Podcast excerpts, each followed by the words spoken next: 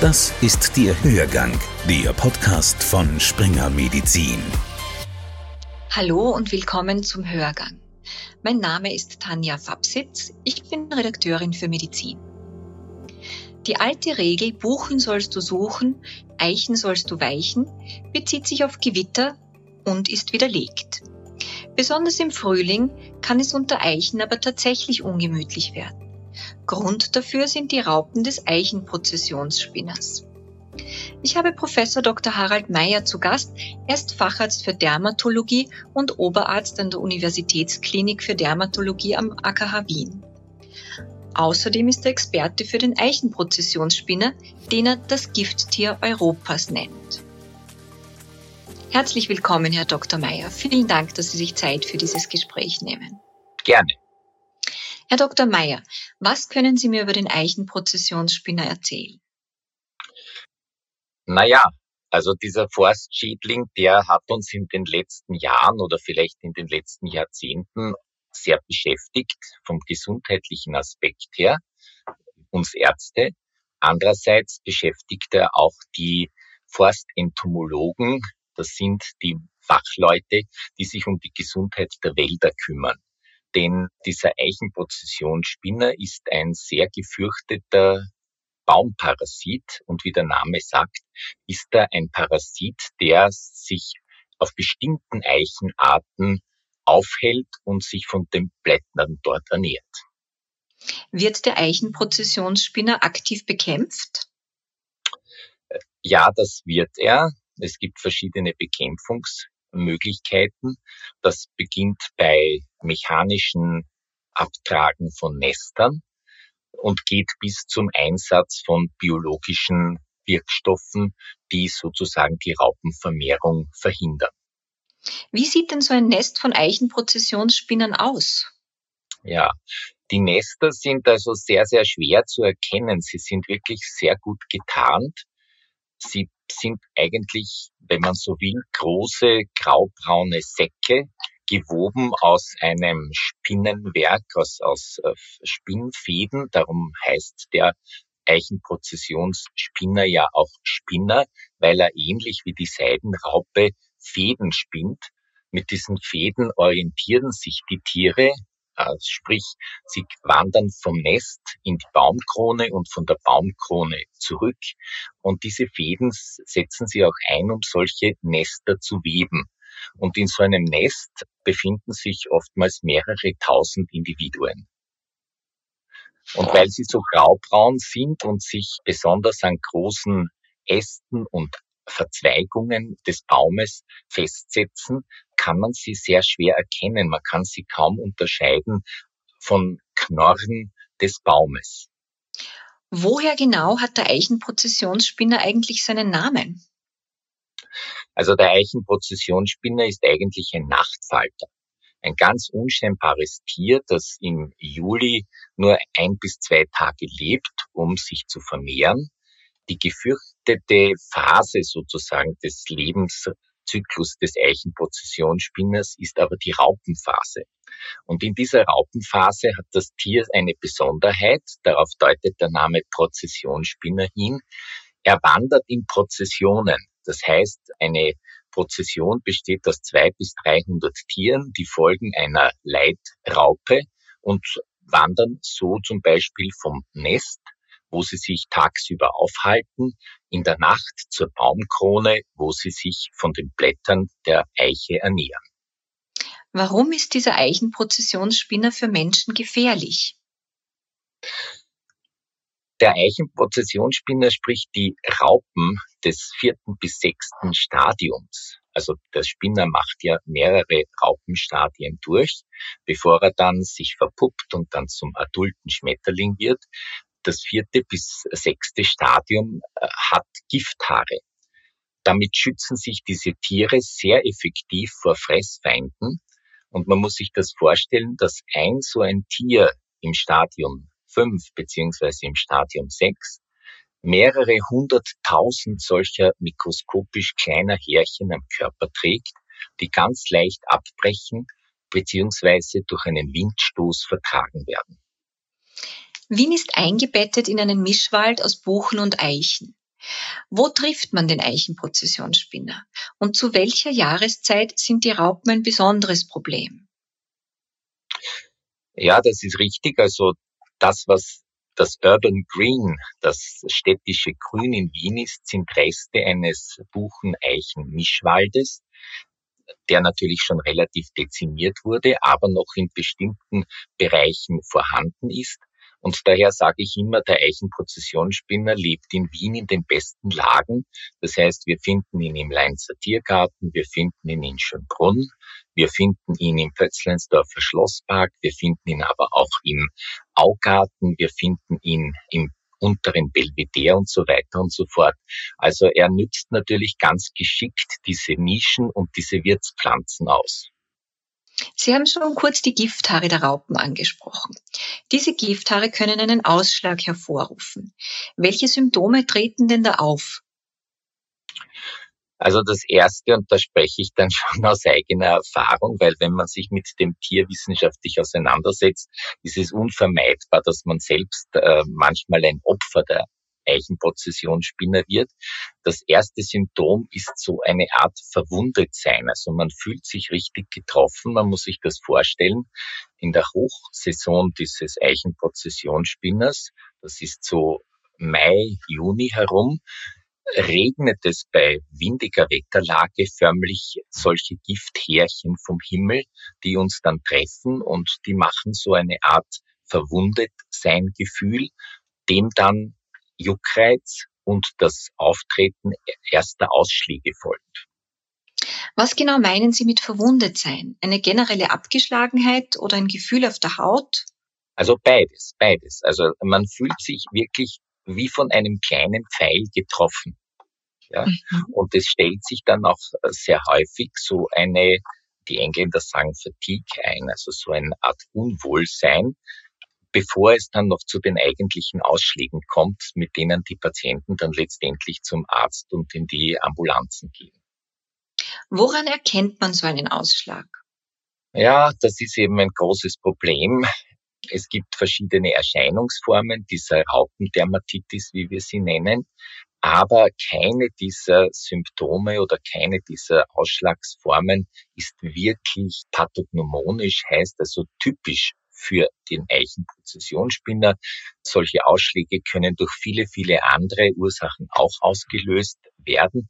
Und das ist sehr häufig der Grund, warum die Dunkelziffer so hoch ist, also dass wir wahrscheinlich viel, viel weniger Patienten sehen, als tatsächlich von dieser Raupendermatitis betroffen sind.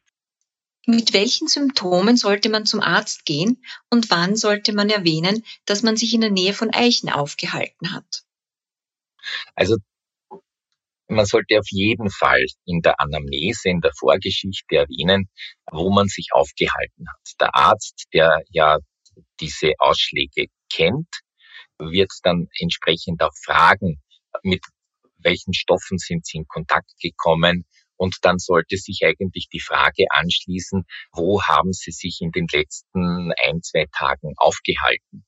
Und da kann man das schon entsprechend eingrenzen, weil von der Form und dem Aussehen des Ausschlags kann man nicht sofort auf den Eichenprozessionsspinner schließen. Es gibt gewisse Hinweise, also dass zum Beispiel diese Ausschläge relativ einseitig auftreten, also nicht symmetrisch, wie wir es zum Beispiel bei irgendwelchen Arzneimittelausschlägen oder Virusausschlägen beobachten, weil es ja darauf ankommt, wie der Patient mit diesen Gifthaaren wirklich in Kontakt gekommen ist. Kann der Arzt, die Ärztin eine Raupendermatitis nachweisen? Ja, das ist sehr, sehr schwer. Das war ein Teil unseres Forschungsauftrags, den wir hier durchgeführt haben, mit den normalen Methoden, zum Beispiel Färbemethoden von histologischen Präparaten, wir Dermatologen sind ja bekannt dafür, dass wir an der Haut sehr leicht Biopsien durchführen können, sprich Gewebe gewinnen können, ist das sehr, sehr schwierig. Äh, man sieht sie fast nicht, weil sie sich nicht anfärben lassen. Wir haben dann eine Spezialfärbung entwickelt, mit der man das nachweisen kann. Aber wie gesagt, im, also im alltäglichen Gebrauch ist das relativ schwierig. Also da müssen schon Ausschlag und die Vorgeschichte zusammenhelfen und was natürlich wichtig ist, wann dieser Ausschlag aufgetreten ist. Also die Hochzeit dieser Eichenprozessionsspinner-Ausschläge ist ja von April bis Juni.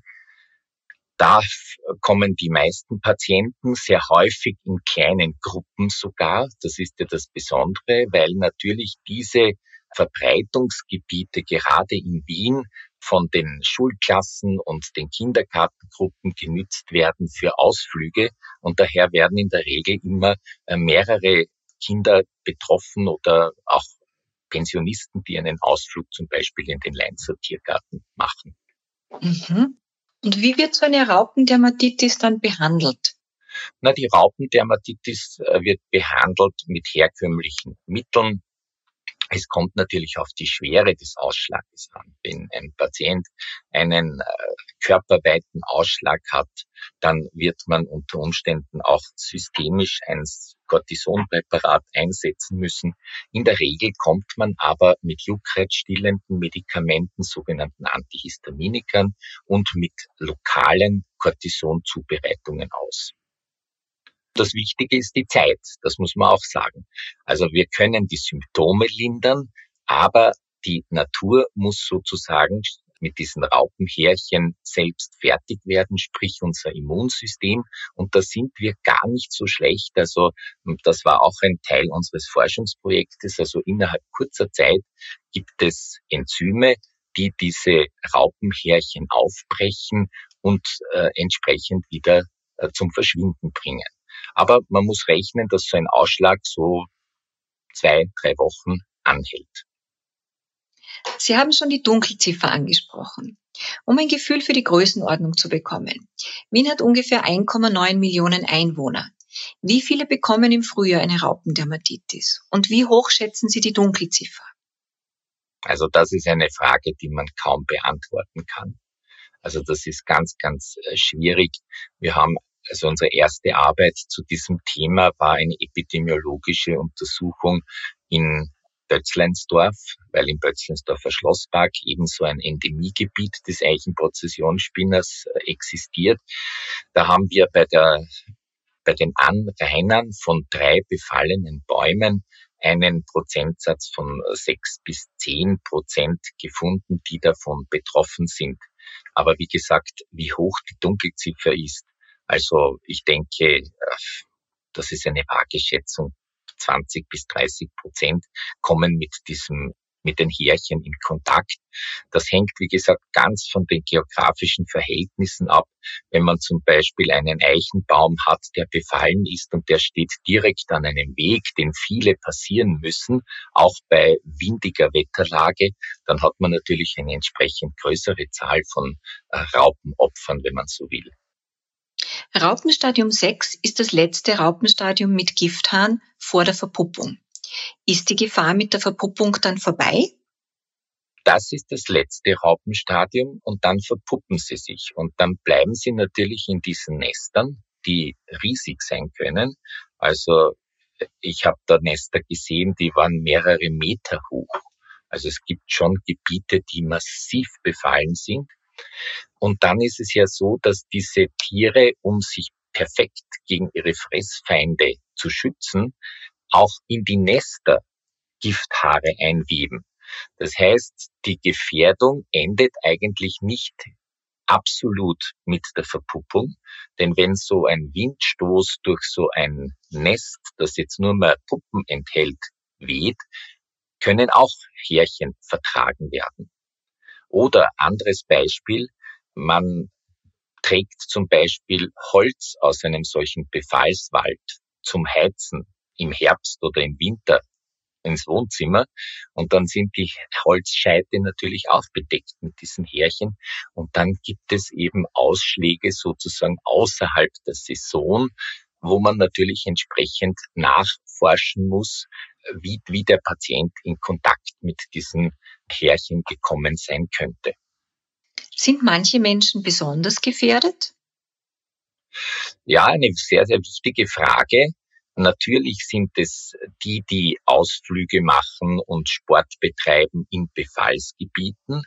Die Behörden sind ja sehr rührig und sie sperren auch diese Gebiete ab, aber es gibt genug Menschen, die sich nicht daran halten und unbedingt im Schönbrunner Schlosspark joggen müssen in den Befallsgebieten. Dann kommt es eben auch zu solchen Eichenprozessionsspinner-Raupendermatitiden. Natürlich sind es die Kinder, die eben zu diesen Zeiten eben im Frühsommer und Frühling Ausflüge machen in den Leinzer Tiergarten, äh, in den Belvedere-Garten und so weiter. Äh, aber besonders, und darauf wird äh, eigentlich leicht vergessen, sind es bestimmte Berufsgruppen. Also Menschen, die berufsbedingt in solche Befallsgebiete gehen müssen. Das sind Gärtner, Förster, Forstarbeiter, auch sozusagen Parasitenbekämpfungsunternehmen. Und die sind natürlich entsprechend exponiert und sollten sich entsprechend schützen. Wie kann man sich denn vorbeugend schützen? Also das Wichtigste ist einmal, dass man weiß, wie die Befallssituation in dem Zielgebiet ist, in dem ich Sport betreiben möchte, in dem ich mich äh, sozusagen erholen möchte. Da gibt es entsprechende Hinweistafeln und Absperrungen. Also das Vermeiden, wenn immer es möglich ist, ist das Wichtigste. Denn das muss man auch wissen, ist vielleicht sehr interessant für die Zuhörer, dass diese Härchen aufgrund ihren besonderen Flugeigenschaften mehrere hundert Meter mit dem Wind vertragen werden können. Also das heißt, es bedeutet nicht, dass wenn ich eine Eiche sehe, dass ich unbedingt davon betroffen bin. Das kann über mehrere hundert Meter gehen und daher ist ja eine der Risikosituationen windige Wetterlage im Frühling und im Frühsommer. Wenn ich unbedingt dorthin gehen muss, zum Beispiel berufsbedingt, brauche ich eine persönliche Schutzausrüstung. Und das ist natürlich, wenn man sich das vorstellt, bei den Temperaturen, die dann im Frühling und im äh, Frühsommer herrschen, nicht gerade angenehm, denn man braucht einen Ganzkörperschutz, einen so einen Art Chemieschutzanzug, den man überall zuzurren kann, also um das Gesicht, um die Arme und um die, um die Knöchel. Man braucht Handschuhe, Schutzhandschuhe, möglichst zwei, damit man sich beim Ausziehen nicht wieder kontaminiert. Und man braucht eine Schutzbrille und eine Atemschutzmaske. Worauf muss man bei der Bekämpfung achten, um die Umwelt nicht zu gefährden? Also das ist, glaube ich, eine ganz, ganz wichtige Frage, gerade in unserer Zeit, wo uns der Umweltschutz ein großes Anliegen ist die Eichenprozessionsspinner sind ja Schmetterlinge, sind Nachtfalter.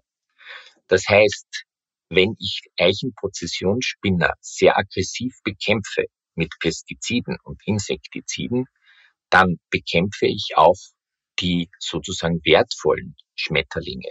Und das wissen sehr wenige Leute, dass Österreich ein Dorado, ein Paradies für Schmetterlinge ist. Wir haben in Europa die höchste Zahl an Schmetterlingsarten. Und die ist natürlich wichtig, dass wir sie erhalten, denn sie sind ja auch Mitbestäuber mit den Bienen und den Wildbienen.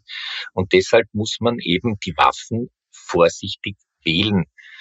Man hat also die, den Einsatz von Insektiziden eigentlich verlassen. Er ist auch verboten im bewohnten Gebiet und ist zu einem biologischen Mittel geschritten. Das ist BT, das ist äh, Bacillus thuringiensis, das ist eine Mikrobe, die die Raupe tötet, aber natürlich auch einen entsprechenden Kollateralschaden bei den anderen Schmetterlingen macht.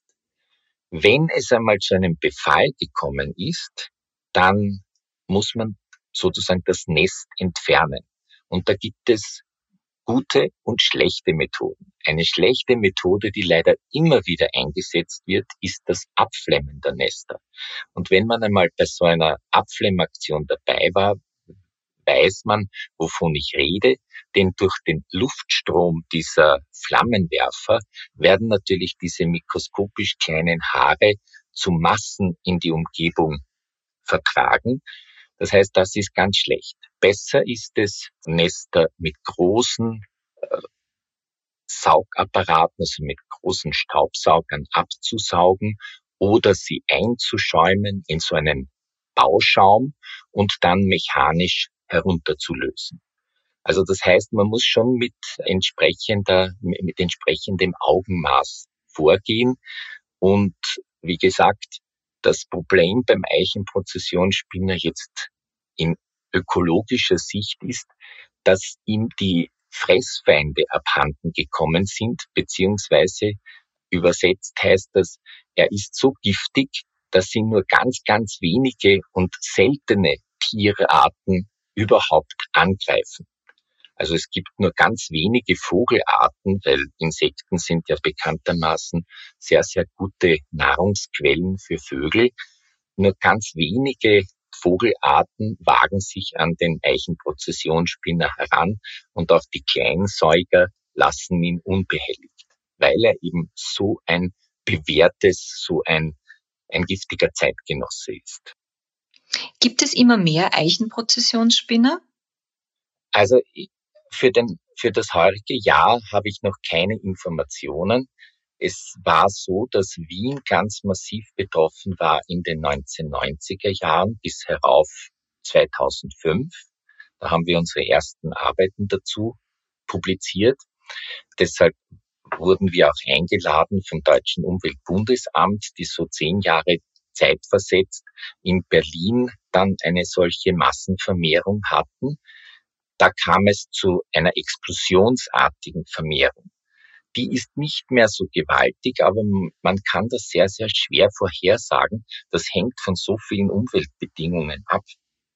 Denn der Eichenprozessionsspinner, der nützt eben diese sozusagen diese Nischen besonders gut aus. Er vermehrt sich in Gebieten, wo das Mikroklima besonders gut geeignet ist. Und was vielleicht auch ganz interessant ist und vielleicht wichtig, damit man eine solche Raupendermatitis vermeiden kann, er hält sich besonders an jenen Bäumen auf, die für uns Menschen auch von Bedeutung sind, nämlich Alleebäumen.